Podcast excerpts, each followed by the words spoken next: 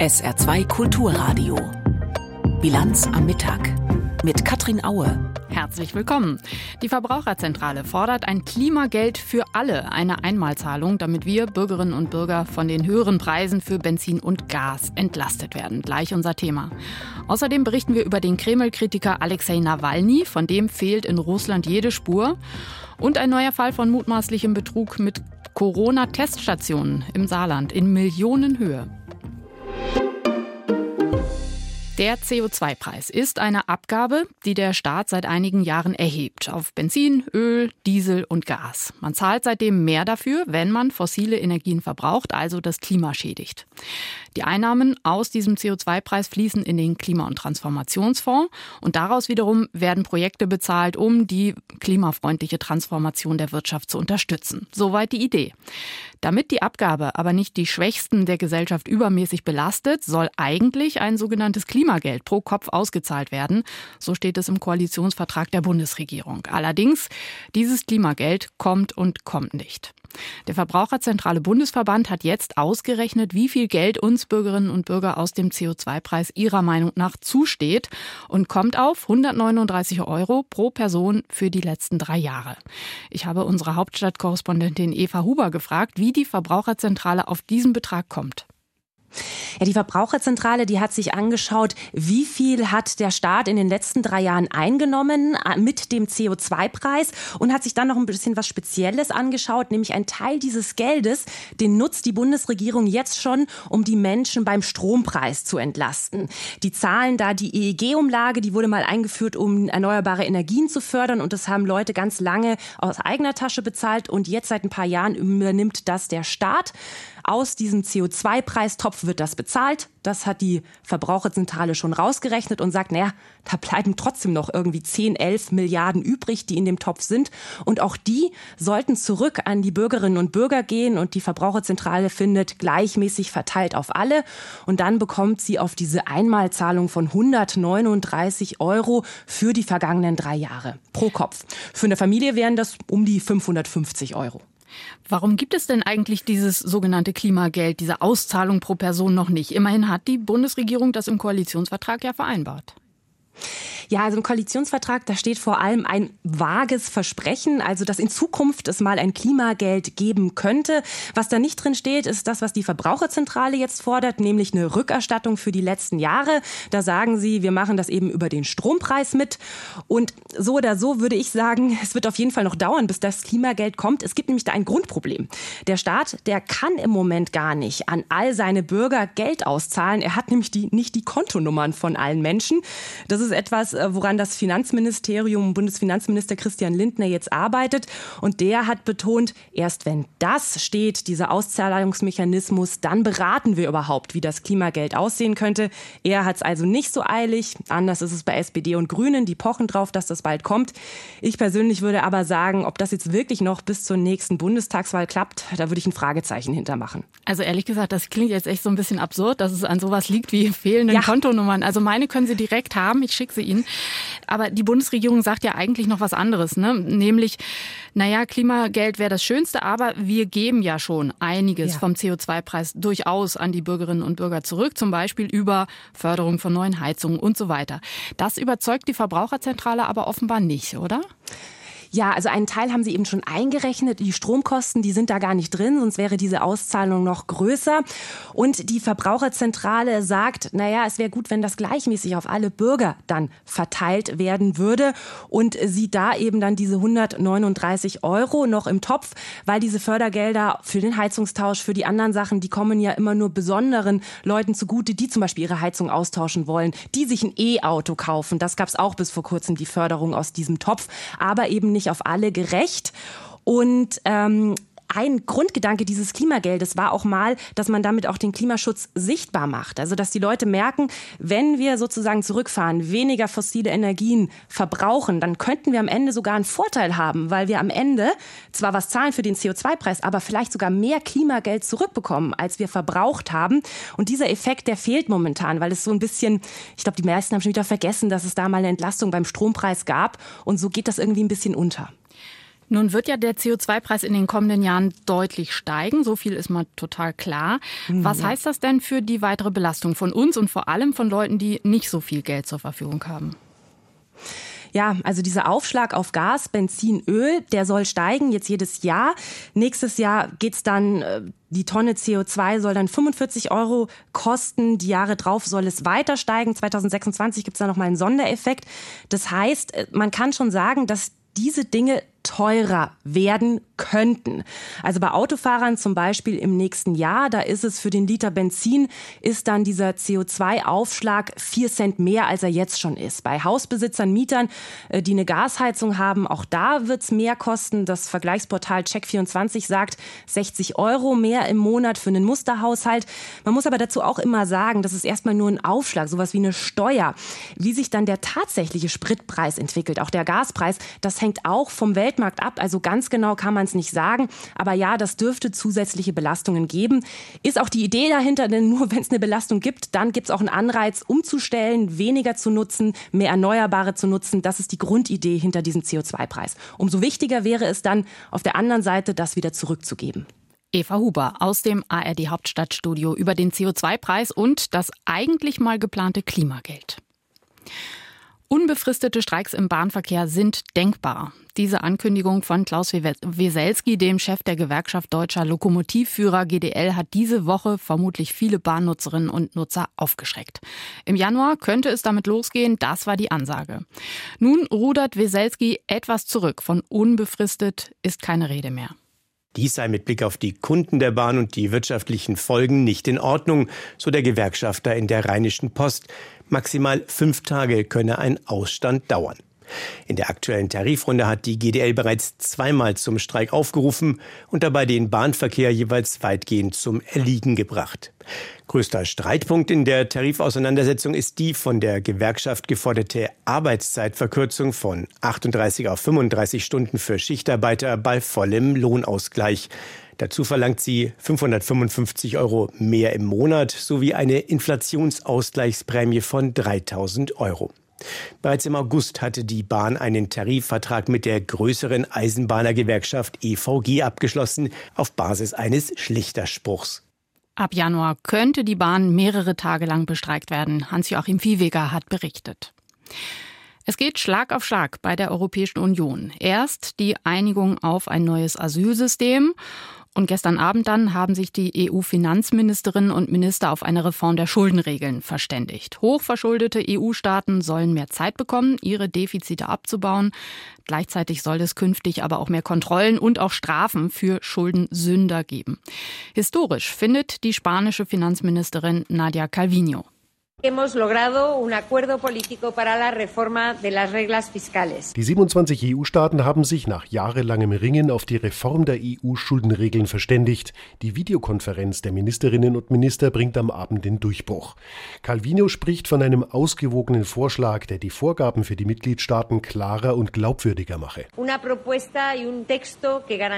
Der Text garantiert den nachhaltigen und schrittweisen Abbau der Defizit- und Schuldenquoten und schützt öffentliche Investitionen in besonders wichtigen Bereichen Umwelt, Digitales, Soziales und Verteidigung für ein Wachstum, das sicherer, nachhaltiger und integrativer ist.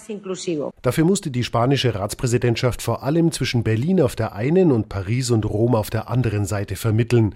Die Bundesregierung hat den Vorschlag der EU-Kommission abgelehnt, mit hochverschuldeten Mitgliedstaaten individuelle Pfade festzulegen, um Verbindlichkeiten abzubauen. Berlin bestand auf klaren Vorgaben für alle, die sicherstellen, dass die Schuldenlast auch wirklich sinkt. Nach dem Beschluss erklärt Bundesfinanzminister Christian Lindner, die Sorge vor uferloser Verschuldung in Europa sei unbegründet, die gebe es nicht. Die Stabilitätskultur in Europa ist gestärkt. Es gibt äh, klare Zahlen für niedrigere Haushaltsdefizite und eine Reduzierung äh, der Staatsverschuldung. Auf der anderen Seite auch klare Anreize für Strukturreformen und für Investitionen. Der alte Stabilitäts- und Wachstumspakt sei unrealistisch und unwirksam, so Lindner. Mit der Reform würden zwei Sicherheitslinien eingezogen, die zu niedrigeren Defiziten und jährlich sinkenden Schuldenquoten führten.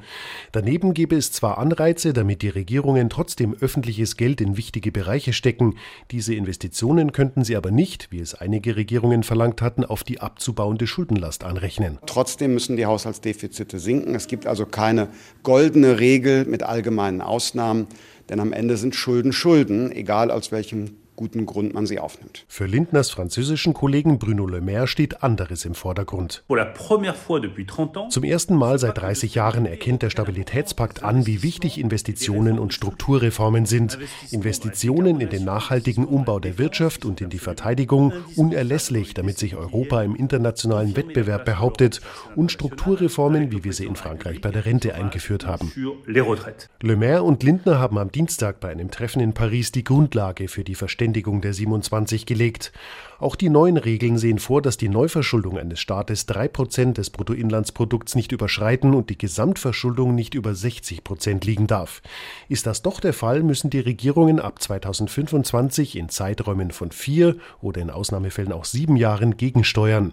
Mehr Zeit bekommen sie dann, wenn sie strategisch wichtige Investitionen tätigen oder Reformen einleiten. Bei einem Schuldenstand von über 90 Prozent müssen Länder ihre Schuldenquote jährlich um einen Prozent Prozentpunkt senken. Unter 90 Prozent ist es die Hälfte.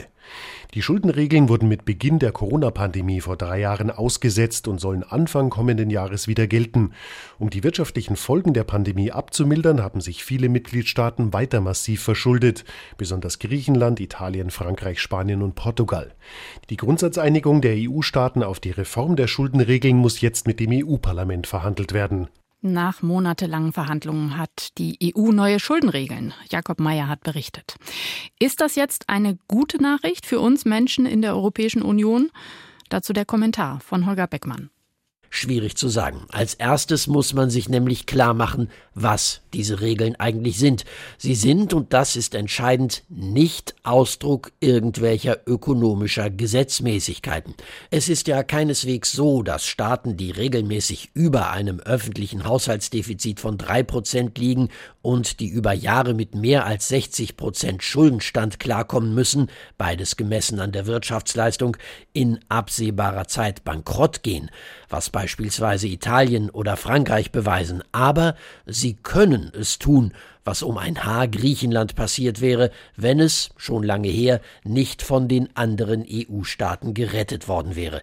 Die 60 Prozent und die drei Prozent sind also nichts weiter als politisch festgesetzte Zielwerte, die sich die EU besonders auf Druck Deutschlands mit der Einführung des Euro gegeben hatte, dass ausgerechnet Deutschland dann zu den Staaten gehörte, die diese Grenzen als erste rissen, nun ja, aber im Prinzip war seit damals schon in den ersten Jahren dieses Jahrtausends kein Halten mehr. Mit anderen Worten, richtig ernst genommen hat die Schuldenregeln eigentlich niemand, immer weniger haben sich daran gehalten. Und die EU-Kommission hat wenig getan, um daran etwas zu ändern. Es gab diesen Stabilitätspakt zwar auf dem Papier, viel mehr, aber auch nicht. Mit der Corona-Pandemie hat die Kommission das Regelwerk dann schlicht auf Eis gelegt, außer Kraft gesetzt, was richtig und konsequent war. Wer sich hätte daran halten wollen, wäre verloren gewesen bei der Bekämpfung der ökonomischen Corona-Folgen. Genauso richtig und konsequent ist es auch deshalb, dass diese Regeln nun durch neue, angeblich realistischere ersetzt werden. Allerdings die 60 und die 3 Prozent als Zielvorgabe für Schuldenstand und Defizit bleiben. Vor allem vergleichsweise hochverschuldete Länder wie Italien oder Frankreich bekommen aber mehr Zeit, um diese Ziele zu erreichen, müssen jedoch jährlich ihre Defizite reduzieren, was von der Kommission kontrolliert werden soll. Das wollten vor allem Deutschland, die Skandinavier, die Niederlande und Österreich so. Die Südeuropäer wollten die größere Flexibilität, damit ihnen mehr finanzielle Luft für Investitionen bleibt. Jetzt haben alle bekommen, was sie wollten, mehr oder weniger allerdings um den Preis, dass die Regeln eben nicht einfacher und für die Bevölkerung durchschaubarer werden, wie es sich vor allem die Kommission gewünscht hätte, sondern im Gegenteil komplizierter und weniger durchschaubar. Das mag einzelnen Staaten entgegenkommen, aber ob es letztlich zu mehr Haushaltsdisziplin führt, ist zumindest doch recht zweifelhaft. Die Kommission wird jedenfalls einiges zu kontrollieren haben, wenn Haushaltsdisziplin in den Mitgliedsländern ihr Ziel ist, und sie darf sich dann nicht mehr scheuen, einzelne Regierungen empfindlich zu verwarnen, wenn die sich nicht an die Vorgaben halten. Das wäre dann ein Fortschritt, ein entscheidender. Und wenn nicht, dann wären die neuen Regeln nicht besser als die alten, dafür aber komplizierter, also unbrauchbar. Die Meinung von Holger Beckmann aus dem ARD-Studio Brüssel. Jetzt um 12.45 Uhr Stefanie Balle mit weiteren Meldungen. Im Gaza-Krieg stocken offenbar die Verhandlungen über die Freilassung weiterer israelischer Geiseln. Unbestätigten Medienberichten zufolge hat die Terrorgruppe Hamas ein entsprechendes Angebot Israels abgelehnt. Die israelische Regierung soll eine Feuerpause von einer Woche in Aussicht gestellt haben, im Gegenzug für die Freilassung von rund 40 Geiseln. Die Hamas verlangt aber ein dauerhaftes Ende der Kämpfe und die Entlassung tausender palästinensischer Gefangener. Die ukrainische Regierung hat angekündigt, auch im Ausland lebende Ukrainer zum Militär einzuziehen. Das sagte Verteidigungsminister Umerov verschiedenen Medien. Wehrfähige Ukrainer in Deutschland und in anderen Ländern im Alter zwischen 25 und 60 Jahren sollen demnach eine entsprechende Aufforderung erhalten. Umerov kündigte zugleich Strafen für diejenigen an, die der Aufforderung nicht nachkämen. Die ukrainische Armeeführung hatte vorgeschlagen, für den Krieg gegen Russland bis zu 500.000 weitere Männer einzuziehen. Die saarländische Ministerpräsidentin Rehlinger geht davon aus, dass die Stahlindustrie nur vorübergehend finanzielle Hilfen benötigt.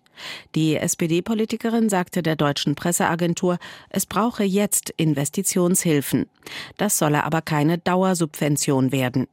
Rehlinger betonte, die Nachfrage nach grünem Stahl werde deutlich zunehmen und die saarländische Stahlindustrie dann an der Spitze der Innovationen stehen. In dieser Woche hatte die EU-Kommission staatliche Zuschüsse in Höhe von 2,6 Milliarden Euro genehmigt, um die saarländische Stahlproduktion klimafreundlich umzubauen. Alexei Nawalny gilt als schärfster innenpolitischer Kritiker von Russlands Präsident Putin. Was hat er nicht alles schon erlebt? 2021 einen Giftanschlag und die Behandlung in Deutschland. Dann bei seiner Wiedereinreise nach Russland wurde er sofort verhaftet. Seitdem saß er wegen des Vorwurfs des Extremismus in verschiedenen Straflagern. Aber seit Wochen fehlt jede Spur von ihm. Es ist unklar, ob der Kreml-Kritiker noch lebt, sagt seine Sprecherin. Jürgen Buch berichtet. Es gibt kein Lebenszeichen von Alexei Nawalny, keine Nachricht von dem Inhaftierten und das seit dem 6. Dezember. Seitdem haben seine Anwälte keinen Kontakt mehr zu ihm. Die staatlichen russischen Institutionen wollen anscheinend nicht bekannt geben, wo sich Nawalny befindet. Nicht nur seine Unterstützer erhalten keine Angaben, sondern auch die Gerichte, in denen Nawalny in der letzten Zeit zu verschiedenen Prozessen virtuell zugeschaltet werden sollte. Seit dem 11. Dezember ist er nicht mehr in der Strafkolonie IK-6 im Gebiet Wladimir, nicht weit von Moskau. Das ist die einzige offizielle Auskunft. Aber wohin er verlegt wurde, das wisse man nicht. Nawalnys Unterstützer haben nicht nur in rund 200 russischen Strafanstalten nachgefragt, ob der prominente Gefangene vielleicht dort ist. Sie haben bereits eine Woche nach Nawalnys Verschwinden eine Belohnung ausgesetzt für Auskünfte darüber, was mit Nawalny geschehen ist und wo er sich befindet. Das hat jetzt noch einmal seine Sprecherin Kira Jarmisch dem ZDF gegenüber bestätigt. Die Höhe der Belohnung ist nicht bekannt, nur dass sie in Kryptowährung gezahlt werden soll, offenbar um keine Informanten zu gefährden. In der Hochzeit der Corona-Pandemie sind sie wie Pilze aus dem Boden geschossen, die Testzentren. Hunderte von ihnen gab es alleine im Saarland. Aber Betrug war quasi vorprogrammiert, Kontrollen durch Behörden gab es nämlich zunächst kaum. Jetzt ist ein weiterer Betrugsfall im Saarland aufgeflogen. Bei dem geht es um beachtliche Summen, wie SR-Reporter Thomas Gerber kurz vor der Sendung geschildert hat. Ja, also die Staatsanwaltschaft hat diesen Fall zunächst mal dem SR bestätigt. Es gab auch bereits schon eine Hausdurchsuchung Ende August. Da wurde an mehreren Stellen, insbesondere im Saar-Pfalz-Kreis, äh, durchsucht, im Ostsaarland. Und es geht offensichtlich um beachtliche Summen. Eine Schadenssumme will die Staatsanwaltschaft noch nicht nennen. Da muss ja noch durchermittelt werden, was denn tatsächlich getestet wurde oder was nur Fake war. Aber es gibt einen dinglichen Arrest, so heißt das in der Juristensprache. Das heißt, man sichert schon mal Geld, um möglicherweise den Schaden wieder gut machen machen zu können. Und da geht es doch in dem dinglichen Arrest um satte 3,7 Millionen Euro. Rechnet man das auf die Kosten pro Test runter, 12 Euro circa hat das damals gekostet, die KV, ein Test und diese 12 Euro dann geteilt, dann sind wir bei locker 300.000 Tests, die möglicherweise Schmu waren. Da muss eine alte Frau lange für stricken. Ne? Wie ist denn der Fall zur Staatsanwaltschaft gekommen? Also die KV, die Kassenärztliche Vereinigung, die hat ja diese Zahlungen abgewickelt sozusagen. Und dort gibt es seit einiger Zeit, anfänglich wurde ja gar nicht kontrolliert, gibt es sogenannte Stichprobentests. Und da ist dieser Fall aufgefallen. Der KV ist aufgefallen, dass Personen, mehrfach gleiche Personen an einem Tag getestet wurden in den insgesamt 13 Testzentren, die die fünf Beschuldigten betrieben haben. Es ist auch aufgefallen, dass die Positivquote, also die positiven Corona-Tests, dass diese Zahl sehr gering war im Vergleich zu anderen. Klar, wenn jemand positiv getestet worden war damals, dann musste er beim Gesundheitsamt gemeldet werden, da wäre das aufgefallen. Und es war auch so gewesen, dass zu einer bestimmten Uhrzeit zahlreiche Abstriche gemacht worden sein sollen. Das war logistisch wohl gar nicht machbar. So ist es der KV aufgefallen, der Kassenärztliche Vereinigung, und die hat die Staatsanwaltschaft eingeschaltet. Wie viele Betrugsfälle sind denn bislang insgesamt im Saarland aufgefallen? Ja, da hatte ich jetzt nochmal eine Anfrage an äh, die Staatsanwaltschaft gerichtet. Da habe ich nur die Zahlen vor knapp einem halben Jahr. Waren es allein schon 26 Verfahren, die gelaufen sind in mehr als 90 Testzentren. Also ich denke, dass diese Zahl sich weiter erhöht hat. Wir sind sicherlich jetzt bei drei, vier Dutzend Verfahren, die in diesen Angelegenheiten laufen. Es geht insgesamt um Millionenschaden. Nur um mal noch eine Zahl zu nennen, es gab wochenweise als zur Hochzeit der Pandemie, da sind 1,8 Millionen Tests im Saarland pro Woche gemacht worden.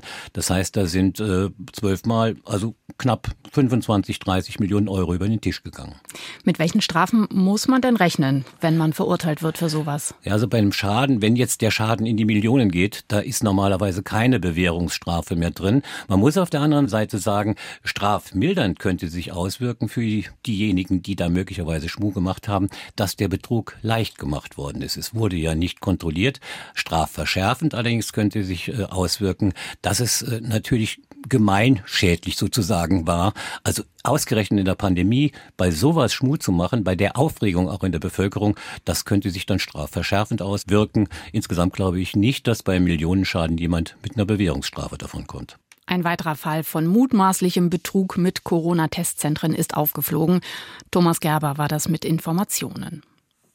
Heute vor fünf Jahren war ein historischer Tag im Ruhrgebiet. Die letzte Steinkohlezeche Deutschlands wurde geschlossen. Es war Prosper Haniel in Bottrop. Damit gingen viele Jahrzehnte deutsche Bergbaugeschichte zu Ende. Oliver Biernat berichtet. Herr Bundespräsident, in wenigen Augenblicken halten Sie das letzte Stück deutscher Steinkohle in Ihren Händen. Danke. Noch heute bekommt Reviersteiger Jürgen Jakobait feuchte Augen, wenn er an seinen großen Moment vor fünf Jahren zurückdenkt. Als letzter Bergmann hat er das allerletzte in Deutschland geförderte Stück Kohle an Frank-Walter Steinmeier übergeben. Ich sag mal, gibt keinen Tag, an dem du nicht an den Püt denkst. Das, na, das bleibt gar nicht aus. Ja, und man ist auch stolz, ja, stellvertretend für alle Bergleute. Ja, dass man das einfach machen durfte damals. Ja. Das war schon eine ganz, ganz große Ehre. Jeden Tag guckt der 55-Jährige auf den Förderturm der Zeche Prosper Haniel in Bottrop, denn er wohnt nur ein paar hundert Meter entfernt. Das Gelände ist jetzt menschenleer, die Schächte mit Beton verfüllt. Ein lokaler Autohändler nutzt einen Teil als Abstellfläche für Neuwagen. Ansonsten ist zumindest für Außenstehende nicht viel passiert. Noch hat der Bergbaukonzern RAG hier das Sagen. Verantwortlich ist Michael Otto. Das Bundesberggesetz sagt halt eben, dass eine Fläche erst dann wieder aus der Bergaussicht entlassen werden darf, wenn von der Fläche keine Gefährdung mehr ausgeht und wenn eine Wiedernutzbarmachung möglich ist. Das bedeutet konkret, die Experten analysieren Boden und Gebäude nach möglichen Altlasten, die dann entsorgt werden müssen. Danach werden Gebäude abgerissen, die nicht unter Denkmalschutz stehen. Parallel laufen schon die Planungen für die Ansiedlung von möglichen Firmen. Die alten Bergbauflächen sind schon jetzt begehrt, sagt der Krupper von der RAG. Von der Fläche her ist es was Besonderes, weil eine solche große Fläche, wie wir sie hier anbieten können, so gut wie nicht mehr vorhanden ist. Wir werden äh, diese 12 Hektar mit Sicherheit gut an den Markt bringen können. Denkbar ist zum Beispiel, dass sich in fünf bis sieben Jahren neue Industriezweige ansiedeln, die auf Wasserstoff oder regenerative Energien setzen. Die alten Bergbaurelikte sollen aber nicht ganz verschwinden. Der markante Förderturm zum Beispiel bleibt als Landmarke erhalten. Nur Gebäude stehen zu lassen reicht aber nicht, um auch die Geschichten der Menschen aus dem Bergbau weiterzutragen. Lehrer Joscha Fresmann setzt in seinem Geschichtsunterricht in der Geschwister-Scholl-Schule in Mahl auf ein Bergbauprojekt. Schüler können auf iPads zum Beispiel kleine Videos sehen, in denen ehemalige Bergleute als Zeitzeugen über ihre Arbeit unter Tage berichten. Schüler Jonas Legler ist 17 Jahre alt und kennt Bergbau gar nicht. Ich weiß eigentlich gar nichts mehr. Bin ich ehrlich, ich habe nicht so viel Kontakt damit gehabt. Aber jetzt halt erst in der Schule das erste Mal eigentlich. Ja, war eine schlimme Arbeit, sage ich. Ist ja gut, dass das jetzt weg ist. Ja, da war es jetzt ziemlich dunkel und auch heiß und man hat auch schlecht Luft bekommen. Und da wurden auch viele Menschen, glaube ich, krank durch. Trotz der harten und auch gefährlichen Arbeit unter Tage schwärmt Ex-Bergmann Jürgen Jakobait immer noch von der Solidarität und dem Zusammenhalt unter Tage. Uns geht es einfach darum, ja, einfach unsere Werte weiter zu vermitteln, dass man so ein bisschen daran erinnert. Heute vor fünf Jahren ist der Bergbau im Ruhrgebiet zu Ende gegangen. Olaf Biernat hat erinnert. Gut zwei Jahre ist es her, dass zwölf europäische Fußball-Topvereine die Revolution geprobt haben. Real Madrid, Juventus Turin und andere kündigten an, eine sehr exklusive Super League zu gründen. Der Aufschrei war groß damals bei Ligen, Fans und Politik, weil der Plan doch arg unsolidarisch wirkte. Die Großen und Reichen ziehen sich raus aus dem Alltagsgeschäft, machen nur noch ihren exklusiven Clubfußball, so in etwa. Die UEFA drohte damals mit Ausschluss aus allen Wettbewerben. Aber vor allem Real und Barcelona haben nicht locker gelassen und der Verein, der hinter allem stand, die European Super League Company, hat geklagt. Sie warf UEFA und FIFA vor, als Kartell zu handeln, ihre Macht zu missbrauchen gegen die Pläne einer neuen Liga. Heute hat der Europäische Gerichtshof den Klägern Recht gegeben. Holger Gerska berichtet. Damit wird die Position der Europäischen Fußballunion kurz UEFA deutlich geschwächt. Sie darf künftig nicht mehr allein die europäischen Clubwettbewerbe organisieren und abtrünnige Vereine und Spieler bestrafen. Für potenzielle Gründungsmitglieder einer Super League standen drastische Punktabzüge in den nationalen Ligen und für deren Spieler Sperren für die Nationalmannschaften im Raum. Die spanischen Topvereine FC Barcelona und Real Madrid hatten gegen dieses Monopol der UEFA europäische Fußballwettbewerbe zu veranstalten geklagt. Der jahrelange Rechtsstreit endete nun, die Position der UEFA ist mit europäischem Wettbewerbsrecht nicht konform. Damit darf die neue Milliardenliga theoretisch starten. Der Europäische Verband darf auf der Basis des Urteils die Abtrünnigen nicht mehr bestrafen. Verschiedene Super League-Pläne der europäischen Großvereine waren in den vergangenen Jahren unter anderem dank der ARD-Recherchen in Sachen Football Leagues öffentlich geworden. Auch Bayern München und Borussia Dortmund spielten in diesen Ansätzen zeitweise eine Rolle. Die beiden deutschen Vereine bekannten sich später allerdings zu den UEFA Wettbewerben wie der Champions League und zur Bundesliga. Das Wetter im Saarland. Heute ist es meist dicht bewölkt und immer wieder regnet es und windig ist es auch. Bei Höchsttemperaturen zwischen 8 Grad in Türkesmühle und 11 Grad in Dillingen. Das war die Bilanz am Mittag. Ich wünsche einen schönen Nachmittag. Mein Name ist Katrin Aue. Tschüss. SR2 Kulturradio. Auslandspresseschau. Vertreter der EU-Mitgliedstaaten und des Europaparlaments haben sich gestern in Brüssel auf eine Reform der gemeinsamen Asylpolitik geeinigt. Dazu merkt die österreichische Zeitung Die Presse an.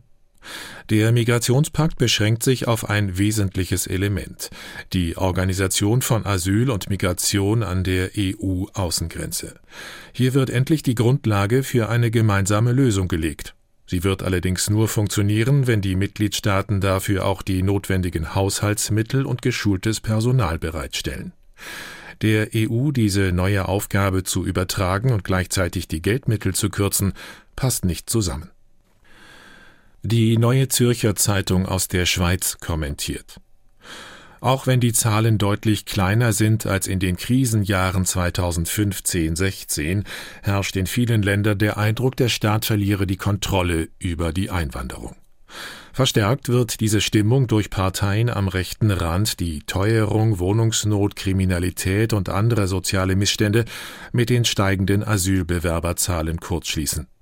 Die AfD in Deutschland, die FPÖ in Österreich, der Rassemblement National in Frankreich. Sie alle setzen zum Sprung an die Macht an und haben gute Chancen auf Erfolg. Die Mitte-Parteien spüren die Bedrohung, das hat im Europäischen Parlament Raum für Kompromiss geschaffen. Doch Wunder sind keine zu erwarten, schon gar nicht bis zu den Europawahlen im Juni. Die Migrationspolitik bleibt eine Dauerbaustelle. Die Tageszeitung Aftonbladet aus Stockholm mahnt. Die EU braucht eine gemeinsame Migrationspolitik. Dass nun eine Vereinbarung in der Union erreicht wurde, ist eine politische Errungenschaft. Leider ist der Preis der Einheit viel zu hoch. Es ist schwer dabei nicht an die Festung Europa zu denken. Wird die Vereinbarung wirklich Probleme lösen? Werden weniger Menschen auf dem Mittelmeer sterben? Die Antwort auf diese Fragen lautet wohl Nein. Die Einigung in Brüssel mag historisch sein, aber die Migrationspolitik und das Asylrecht werden weiterhin ein Streitthema in der EU bleiben. Und es werden weiterhin Menschen sterben, die versuchen, sich in Sicherheit zu bringen. Das waren Auszüge aus Kommentaren der internationalen Presse, zusammengestellt von Martin Wilhelmi.